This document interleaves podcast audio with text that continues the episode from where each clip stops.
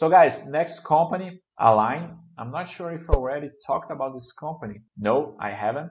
So Align Technology. First thing, it's from 2001. Also, Align Technology. I believe it's a tech company and April on the dot-com bubble. Okay, guys. Uh, in the future, I'm gonna make a a chat talking about the the bubble from 2000, the dot-com bubble. And uh, guys, I believe from 40% that the, the, the, tech companies they open its capital uh, on those between 1990 and 2002 40% of the company um, went bankrupt. Okay guys? So this is something very incredible for the time. We are going to talk about this this bubble next month okay? Maybe not the next chat but the last Okay, so guys, Align Technology, and let's see the comments by Woya here. What does this company do? It's a producer of uh, digital scanners, 3D, okay? Uh, helps professional, uh, okay, so helps dentists to reach clinical results, expected clinical results, and offer uh, dental options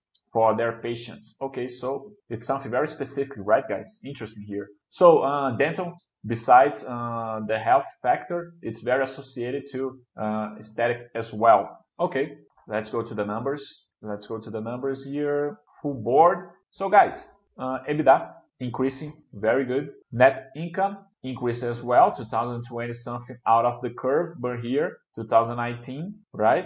Uh, it is increasing. Net profit margin, something happened in 2020 here. Of course, um, the accountability it's a little bit different, but anyway, here you have something flat around 20% of margin, something very good. And EPS increasing as well from, for example, something around here, one to 5 in 2019. So very good here. Let's see cash. Very good. And net debt over EBITDA doesn't have any debt. Okay, moving on. We go to cash, free cash here. Good numbers. And the capex related to the FCO is something around uh, 30%, maybe 50, 40%. Okay, so this company spends uh, a little bit of more money. Okay, 2019 was something very good. Um, 148 million to make 700 million, something around uh, 25%, right? A quarter. The multiples, it's a company that doesn't pay any dividends. Okay, so it's always reinvest its uh, profits or repurchasing the shares, right?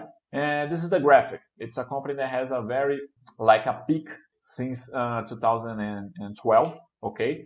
Probably it's the company that have a lot of trouble maybe on the, on the, to recovery from the crash on, to, uh, from the bubble on dot com bubble on, on the, on the early, uh, year 2000, right guys? But later on, uh, some good return, I believe here on the past 10 years, right guys? So good numbers. Let me give my vote.